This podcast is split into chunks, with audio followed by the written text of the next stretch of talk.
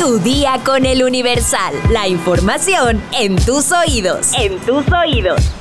Hola, hoy es viernes 6 de octubre de 2023. En el mundo de las redes sociales, WhatsApp se posiciona como una de las favoritas. Con 2 mil millones de usuarios activos en todo el mundo, la aplicación de mensajería instantánea se mantiene por encima de otras aplicaciones como Telegram o Signal, las cuales son su competencia directa. Si eres de los que la utiliza todos los días, lo mejor es proteger tu seguridad. ¿Quieres saber si tu WhatsApp ha sido hackeado? Descúbrelo al final de este episodio. Mientras tanto, entérate.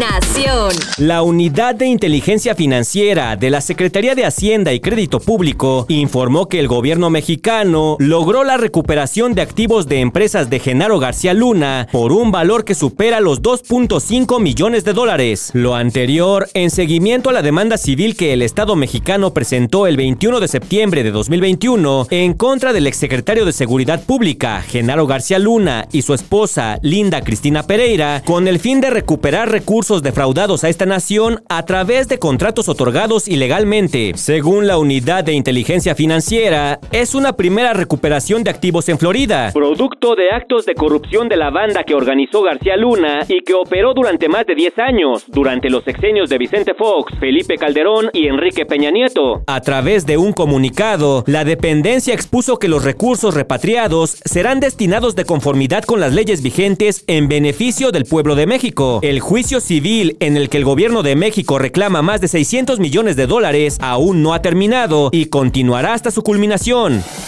Estados. Chihuahua inicia logística para distribuir libros de texto de la SEP. La Secretaría de Educación y Deporte informó que los libros de nivel básico se concentrarán en los 12 almacenes regionales con que se cuenta en la entidad.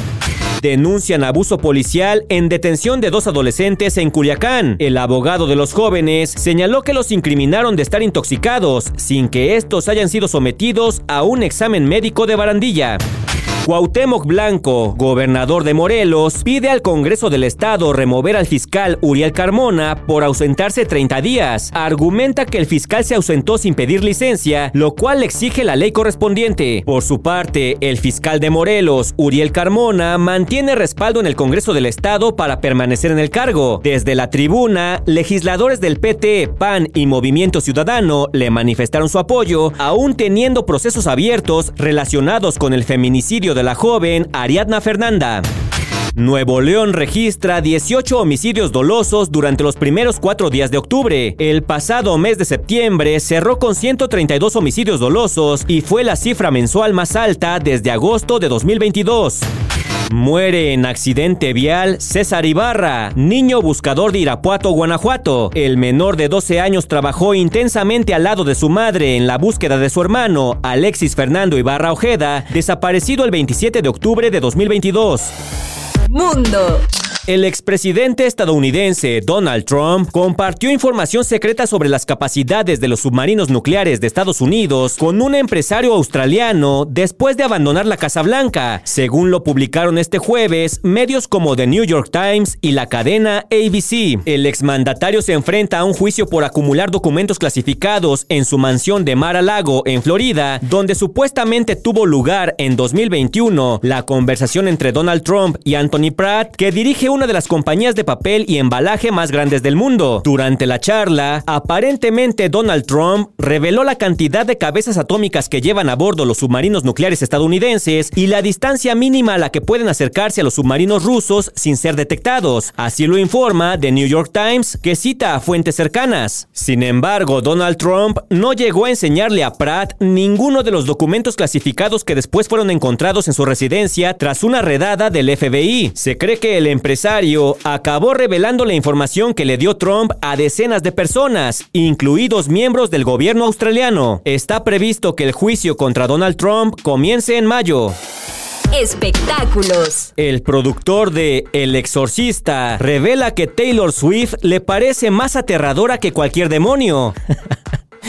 Tal como lo oyen, ni el demonio Pasazu que poseyó a Regan en la primera película de El Exorcista, ni el nuevo demonio que aparece en la recién estrenada El Exorcista Creyentes, lograron asustar tanto a la producción de esta cinta como lo hace la cantante Taylor Swift. O al menos eso es lo que dijo el productor Jason Bloom en entrevista con el Universal. Ante la pregunta de qué es más aterrador, si un demonio o Taylor Swift, el productor respondió con humor. Taylor Swift es mucho más aterradora. Nadie es tan aterradora como ella. Pero esto no tiene nada que ver con el carácter o la personalidad de la famosa cantante, sino con su éxito. Recordemos que el estreno de la película El Exorcista Creyentes tuvo que adelantarse una semana. Originalmente estaba planeado para el 13 de octubre, pero ese mismo día llega a la pantalla grande el documental sobre la gira de la estadounidense Taylor Swift de Eras Tour, mismo que promete arrasar con la taquilla. Esto fue razón suficiente para que hubiera un cambio de planes. Por su parte, el director de la película, David Gordon Green, negó que se sintieran intimidados por Taylor Swift. Simplemente querían que cada quien tuviera su momento de brillar. Pues aquí pasa lo mismo que con Barbie y la película de Oppenheimer. Hubo algunas personas que vieron las dos películas el mismo día. ¿Tú cuál vas a ver? ¿El exorcista creyentes o el documental de Taylor Swift? ¿O las dos te dan miedo? Deja tu comentario en Spotify. Si quieres saber si tu WhatsApp ha sido hackeado, lo primero que debes saber es si tienes tu sesión de WhatsApp abierta en tu dispositivo móvil. Ya no es posible iniciar sesión en otro teléfono a menos que cierres la que inicialmente estaba abierta. Es decir, si por alguna razón tu cuenta se cerró de manera repentina, es muy probable que otra persona haya ingresado con tu número desde otro dispositivo. Hay que recordar que la única manera de abrir WhatsApp en otro dispositivo, además del celular principal, es a través de la versión web de la aplicación, pero siempre podrás ver un historial de ingresos donde se detalla el día, la hora y el nombre del equipo desde donde se inició sesión. Por ello, si al entrar a la pestaña de dispositivos vinculados no reconoces algún equipo, lo más probable es que alguien haya ingresado desde otra computadora. En ese caso, basta con cerrar la sesión para que nadie más tenga acceso a tus conversaciones. Pero si tu problema es que no puedes acceder a tu cuenta, quizá fuiste víctima de un robo o hackeo y vamos a decirte qué hacer. Paso número uno, ponte a llorar.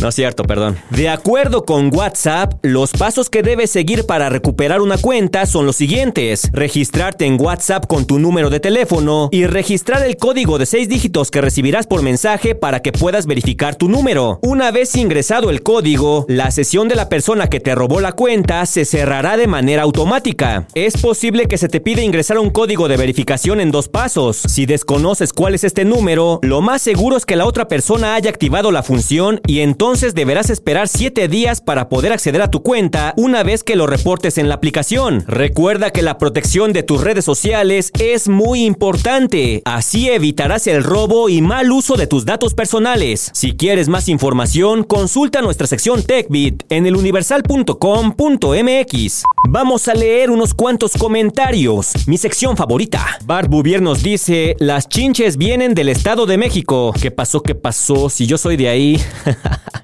Carla nos dice, yo creo en la vida extraterrestre. Es muy egoísta creer que somos la única forma de vida en todo el universo. Francisco nos comenta, como siempre, un gran episodio. Saludos desde Tabasco. Wicked García nos dice, estoy seguro que la plaga de chinches tiene que ver con extraterrestres. No tengo pruebas, pero tampoco dudas. Por cierto, me gusta tu buena dicción. Uy, si tú supieras lo que sufro para grabar. Saludos a Sara Magali Rojas. Map M nos dice, o MABM como se pronuncie, no creo que existan los aliens, y si existen, creo que será como la película de Día de la Independencia. Pablo Emilio Rubio nos dice, yo sí creo que no estamos solos en este mundo. Isra Vázquez nos dice, no soportas. Mientras no sepamos el nombre del locutor anónimo, serás el señor X. Saludos desde San Luis Potosí. bueno, pues me aguanto hasta que diga mi nombre, pues. Y por último, Ricardo Romero nos dice, mañana es mi cumpleaños, Mr. X. ¿Me puedes mandar un saludo para empezar el día celebrando e informado, suelta la música.